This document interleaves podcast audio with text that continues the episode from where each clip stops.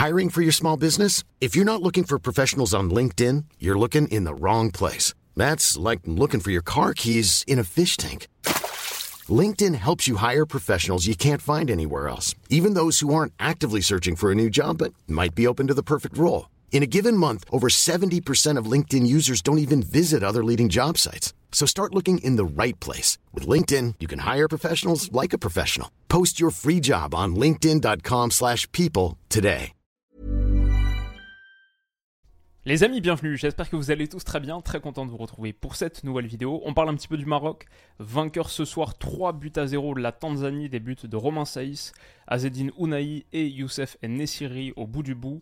Les, hommes de Walid Regragui lancent plutôt bien leur début de Cannes.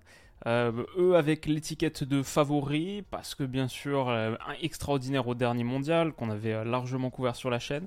Et je ne sais pas trop quoi penser du Maroc. On va essayer de, dérouler la réflexion au fur et à mesure de cette vidéo. Peut-être que vous allez pouvoir m'aider. Ce que je veux dire, c'est que je kiffe beaucoup ce début de Cannes. Euh, j'en avais parlé un petit peu avec vous tout au début de la compétition, après le match de la Côte d'Ivoire. Mon niveau de hype, il était à peu près à 7 sur 10. Il a grimpé depuis, que ce soit via euh, ce qu'a fait le Mozambique, le Cap Vert, la Namibie. J'ai vraiment trouvé la Namibie excellente contre la Tunisie. Ils m'ont beaucoup, beaucoup plu. L'Angola aussi pas mal. Euh, franchement, quelques sacrés sacrés morceaux de foot qu'on a vus et des trucs un petit peu inattendus. Donc c'était vraiment sympa. Et j'attendais donc le match du Maroc. Je me suis même fait euh, Mali-Afrique du Sud hier à 21h, ce qui était euh, plutôt cool aussi. Mais j'attendais vraiment l'entrée en lice des Marocains, autour desquels il y a tellement, tellement d'attentes. Ça fait quoi, quasiment une cinquantaine d'années qu'ils n'ont pas remporté la Cannes. Et pourtant, ça semble être euh, l'année ou jamais, à part peut-être en 2025, quand le Maroc accueillera la Coupe d'Afrique à la maison. Mais cette équipe-là, Ouais, c'est une sacrée équipe. Donc, comment est-ce que ça a joué? Est-ce que c'était convaincant? Est-ce que je les vois faire le parcours que beaucoup de monde les voit faire? On va dérouler un petit peu tout ça et je vous donnerai mon petit euh, prono à la fin. On parlera aussi des matchs de demain qui sont sympas. Alors, le Maroc, ça se présentait dans un 4-1-4-1 un petit peu classique euh, comme à la Coupe du Monde. Le choix des hommes m'a un peu surpris. Peut-être que je m'attendais pas forcément à voir euh, Amala ici aux côtés d'Unaï Unai ok, mais pas trop Amala. Amrabat, donc, était bien sûr le milieu défensif. Chibi, c'était un petit peu surprenant aussi. Bah, Mazraoui n'est pas encore remis. Et quand il est sur patte, même si c'est un latéral droit sur le papier, généralement Regragui fait jouer Hakimi à droite et Mazraoui à gauche. Mais peut-être qu'on aurait pu voir plutôt du coup du euh, Atiatala, comme à la Coupe du Monde, euh, sur la fin de la Coupe du Monde, après la blessure de Mazraoui. Mais non, c'était Chibi. pour le coup, euh, il s'est plutôt bien débrouillé. Sinon, Saïs, Aguerre, la défense centrale classique. Et je pense ce qu'on n'a pas cité pour l'instant, Nessiri en pointe, Ziyech, l'ailier droit, et Abdé, l'ailier gauche, qui a fait plutôt un bon match, que j'ai bien aimé, même si euh, il est un peu frustrant aussi sur certains moments. il peut peut-être encore plus faire, encore mieux faire, mais, euh, mais c'était pas trop mal. Alors, ce qu'on a vu déjà dans ce début de match, c'est, euh, donc ça c'était la phase sans ballon, 4-1-4-1, mais avec, c'est aussi, on voit bien le 4-3-3, avec ce milieu-là en triangle, Youssef Nessiri en pointe, les ailiers comme ça long de ligne et euh, le, la défense à 4 à guerre, il est un petit peu, euh, on le voit pas là sur l'écran, mais il est aux côtés de Romain Saïs, Chibi et donc Hakimi 4-3-3. Ce qu'on voit au début de match, que du jeu long. Jeu long, longue diagonale à destination des ailiers, des joueurs excentrés, ça peut être Hakimi parfois, mais comme là, au bout de 5 minutes, hop, Saïs pour Abdé et essayer de faire mal avec ces joueurs d'accélération sur les couloirs qui peuvent, à la récupération, qui peuvent, euh, lorsqu'ils euh, prennent le contrôle du ballon sur ces longues diagonales, accélérer, faire reculer un petit peu la défense de la Tanzanie, mais ça passe jamais, jamais par le milieu terrain. Bon, là, pour le coup, euh, Abdé, il se fait reprendre malheureusement, parce que son contrôle est pas mal, mais derrière, il l'enclenche pas très bien. Ok, bref. Ici, autre côté, mais même idée, Aguerre, boum, qui balance pour, pour Hakimi dans le dos du latéral gauche, qui est peut-être venu un petit peu plus euh, bloquer le milieu de terrain.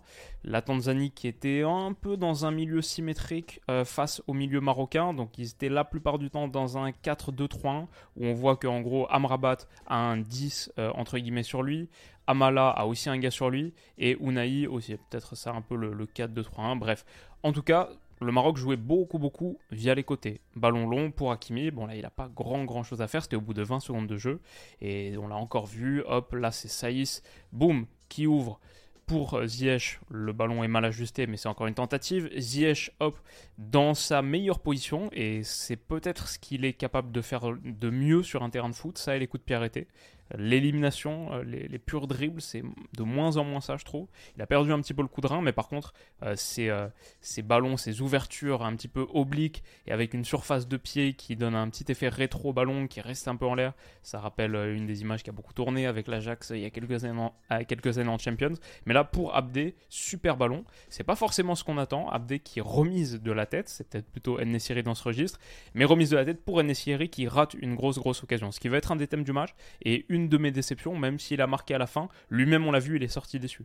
Quand tout le monde a célébré avec lui sur le banc, il avait un petit peu la mine renfrognée, puisque Nessiri, il sait qu'il en a beaucoup plus raté. Et il aurait pu finir avec deux ou trois buts dans ce match, facile, facile. On va revoir euh, ces occasions, on va se les passer. Mais donc voilà, beaucoup, beaucoup de jeux longs, de jeux obliques. Voilà, la frustration de Youssef Nessiri. Encore une fois ici, via Aguerre. Je vais montrer encore quelques séquences pour, pour accentuer le point, après expliquer à mon avis pourquoi c'était le cas. Mais hop, Aguerre qui cherche Abdé la flèche n'est pas très très bien dessinée, mais qui cherche Abdé, hop de l'autre côté, contrôle long, longue ligne de touche. Mon idée sur ces euh, renversements et ce jeu en diagonale quasi exclusif dans ce que cherchait à faire le Maroc sur cette première mi-temps avec ballon, c'est tu cherches à passer sur les côtés parce que déjà le Maroc a plutôt des bons joueurs de côté. Quand on pense à Hakimi, Ziyech, Abdé qui peut faire beaucoup de différence, euh, c'est peut-être là que sont concentrées tes forces offensives, peut-être. Aussi, je crois, passer par les côtés pour Regragui. Regarde à quel point ce milieu de terrain est, vide. Il n'y a personne ici. C'est vraiment une, parcelle de terrain inoccupé. Tout le monde est soit devant, prêt à jouer des ballons longs, soit longue ligne de touche. Euh, Ziyech qui est un petit peu ici dans le rôle euh, du euh, quarterback excentré, mais Hakimi on le voit même pas sur l'écran parce qu'il est ici longue ligne, longue ligne. Mais donc pourquoi est-ce que le Maroc cherche à faire ça? Peut-être parce que Regragui, qui je crois s'inspire pas mal, s'inspirait pas mal de Didier Deschamps, un peu de Fernando Santos, qui ont posé une forme de, euh, de recette de comment gagner une grande compétition internationale. C'est surtout, surtout être solide défensivement et laisser quasiment rien à l'adversaire.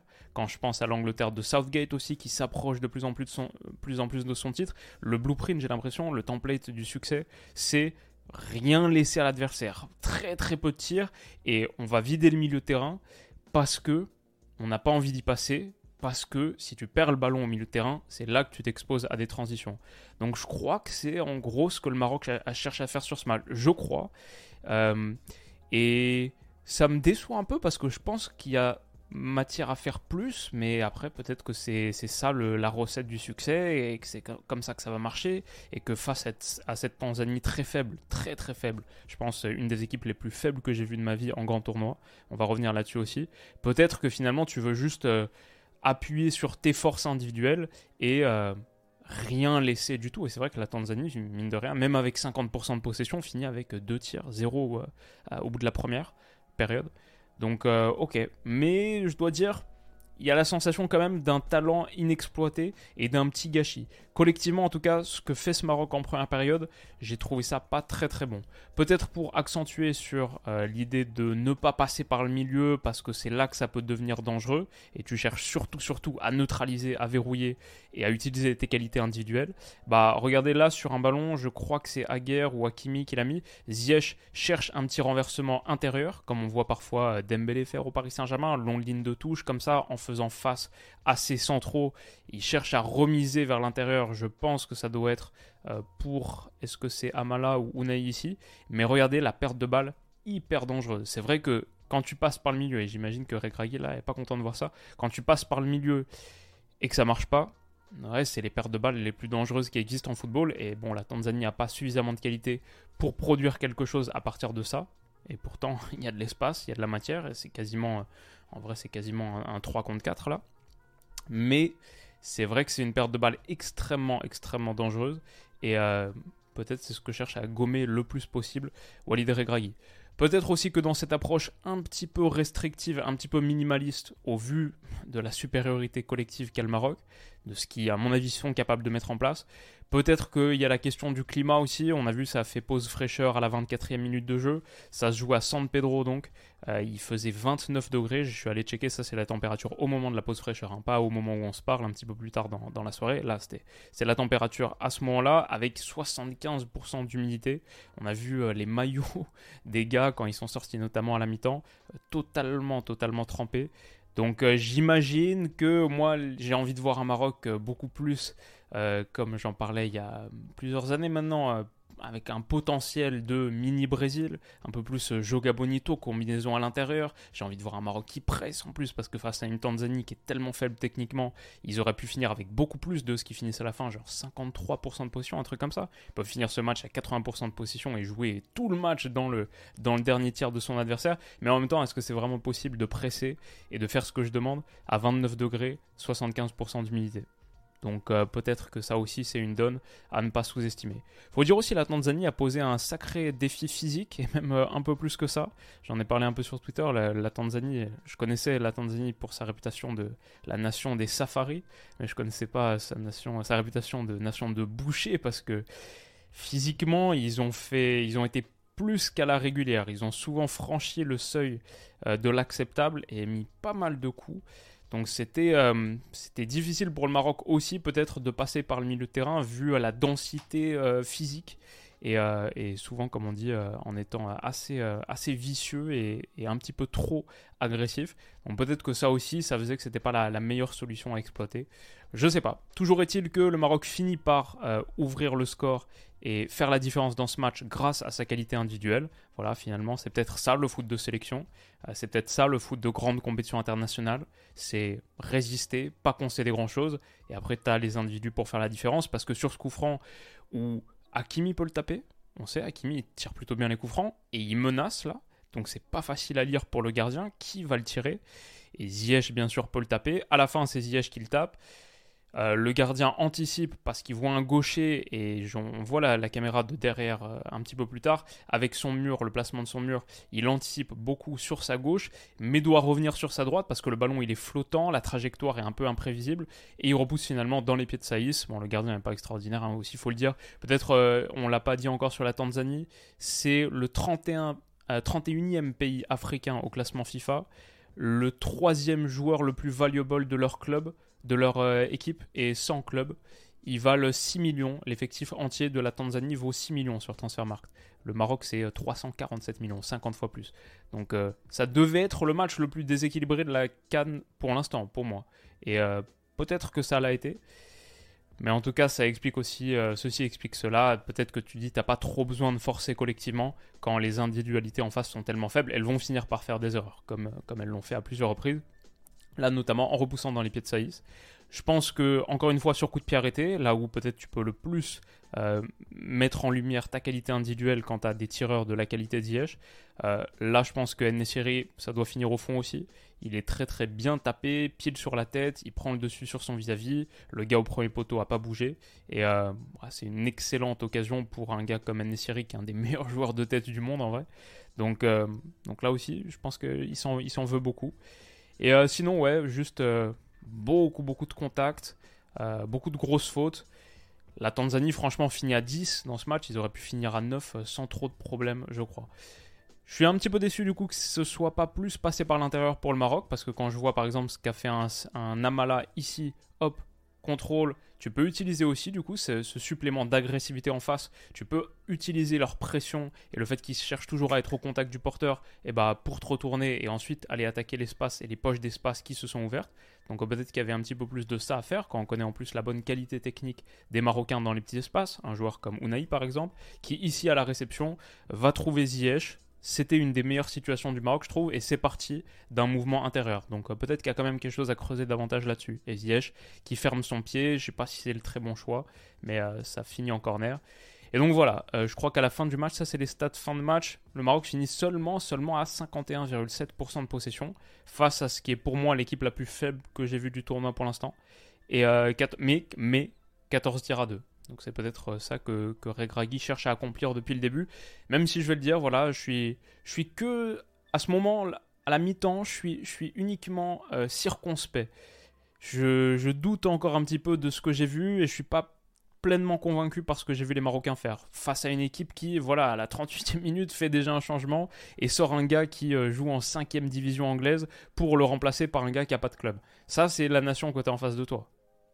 Une nation qui, à la 38e minute de jeu, sort un gars qui joue en 5e division et le remplace par un gars qui n'a pas de club. Donc peut-être que tu, en, tu, dois exiger plus. Le Maroc a continué à passer par ses longs ballons avec un entrejeu toujours aussi vide. Peut-être qu'il y avait une grande densité de Tanzaniens aussi et que c'était pas facile d'y créer du jeu. Euh, mais encore ces ballons longs et ces ouvertures là de Saïs pour Abdé, qui pour le coup élimine plutôt bien son vis-à-vis et déclenche une frappe, elle passe de peu au-dessus.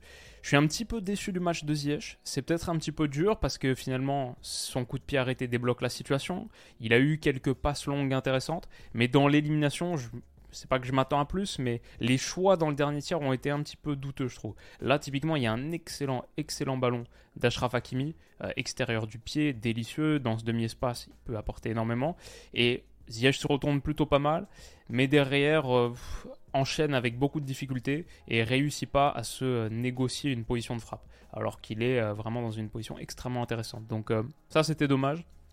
Et, et l'ensemble, j'ai pas été pleinement emballé par le match de Ziyech. Je sais pas ce que vous en avez pensé. À la fin, c'est pas si grave que ça peut-être quand tu termines ta mi-temps, tu boucles ta mi-temps à 8 tirs à 0.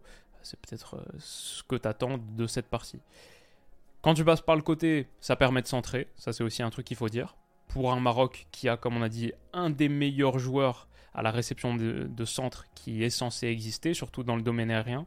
Donc, euh, ça, c'est aussi sans doute un point quand tu passes par le côté, hop, tu peux donner ces ballons et ces centres pour Youssef Nessiri qui engage encore une très très grosse. Il a fini par trouver la mire à la toute fin, mais franchement, s'il finit ce match avec un quadruplé, c'est pas choquant.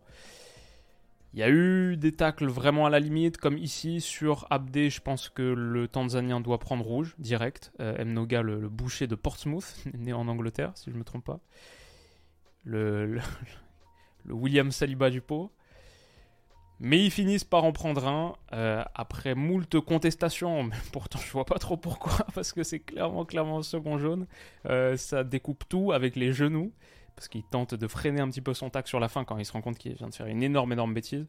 Euh, les Tanzaniens, je crois que c'est aussi peut-être l'équipe la plus jeune de la Cannes en moyenne d'âge. Leur inexpérience s'est vue sur ce genre de choses. Mais voilà, au bout de 70 minutes, je vois ça, je me dis, franchement, vu le niveau de la Tanzanie, et vu ce qu'a vraiment montré le Maroc en 70 minutes, je suis pas très convaincu. J'hésite à angler cette vidéo sur le mode. le Maroc m'inquiète un petit peu. Mais, mais, mais, il y a un truc qui me rassure à la fin, et peut-être que du coup, tout prend un petit peu plus de sens. Si tu es capable de verrouiller à ce point-là un match, le rendre pas très beau et pas créer grand-chose, mais que l'adversaire en face crée rien, rien, et qu'à la 70e minute, tu peux faire entrer des gars comme Amin Adli, comme Bilal El Khanous, comme Sofiane Bouffal, comme Aminarit. Ok, peut-être que je commence à comprendre un petit peu l'idée. Le Maroc a un effectif sur la profondeur qui est extraordinaire. Il y a tellement de qualité offensive que, ok, c'est peut-être ça l'idée. Peut-être que ce Maroc va être la meilleure équipe de la Coupe d'Afrique sur le dernier tiers des matchs. Parce qu'ils ont tellement de de force. Et même je changerai un petit peu le 11 pour la prochaine fois. Je, pense pas que je referai le même 11 vu ce qu'ont montré certains entrants. Je pense à Bouffal, je pense à Aminadi.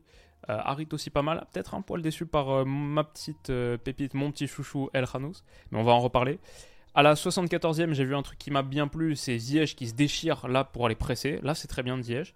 Et c'est un des très très rares moments où le Maroc a pressé, mais ça, ça m'a filé un petit peu euh, quelques sensations. J'ai envie de voir plus ça, peut-être euh, au fur et à mesure que la compétition progresse et qu'on a de plus en plus de matchs en soirée. Malheureusement, on va aller de plus en plus vers du chaud aussi, mais vers des météos euh, chaudes, un peu moins hiver, un peu plus printemps. Mais peut-être qu'en allant Peut-être qu'en allant un peu plus dans les matchs de soirée de 21h avec la température qui redescend et face à de gros adversaires, peut-être qu'on verra un petit peu plus le Maroc pressé. Et là, cette récupération haute, par exemple, elle m'a donné quelques espoirs aussi. Le deuxième but, il est magnifique. Bon, je pense que ça aussi, les buts, euh, ça donne confiance en général.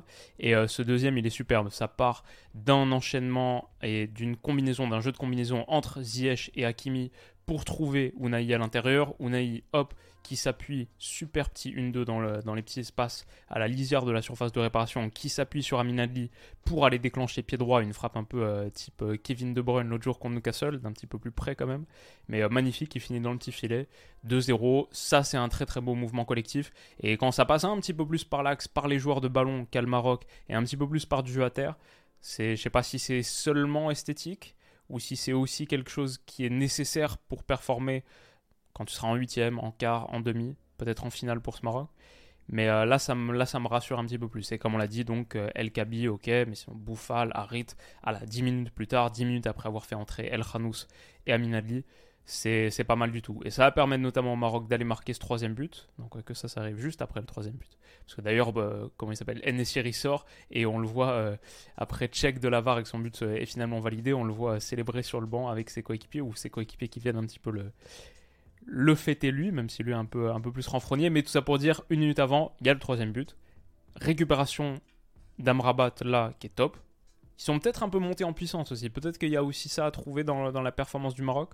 Euh, plus le temps va passer, plus cette équipe va retrouver un petit peu de sensation collective. Peut-être. Euh, mais en tout cas, récupération d'Amrabat, hop. Peut-être que c'était juste le fait d'être à 10, 11 contre 10 aussi. Combinaison à l'intérieur. Hakimi, excellent, excellent centre pour Nesiri qui cette fois se fait pas prier.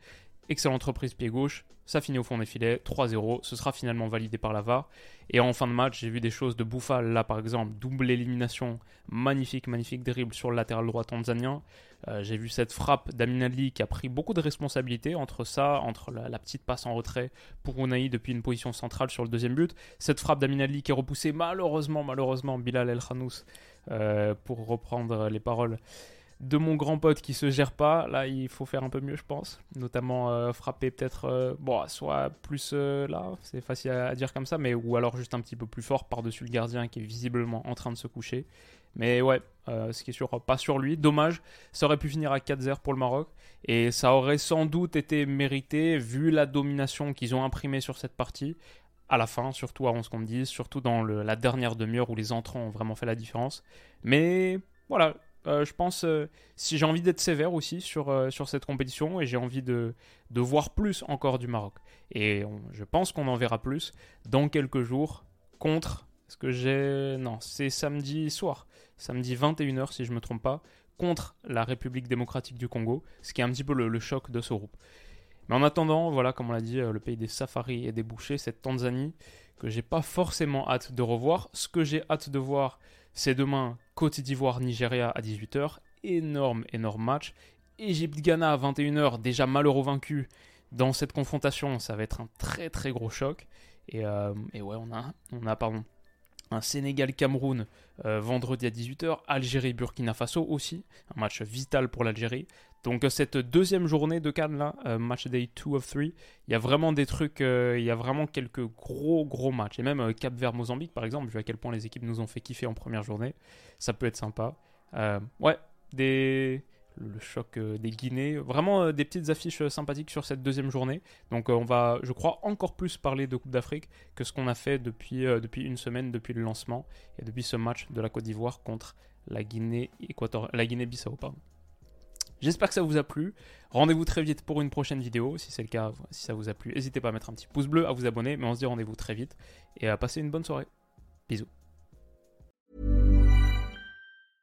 Small details are big surfaces. Tight corners are odd shapes.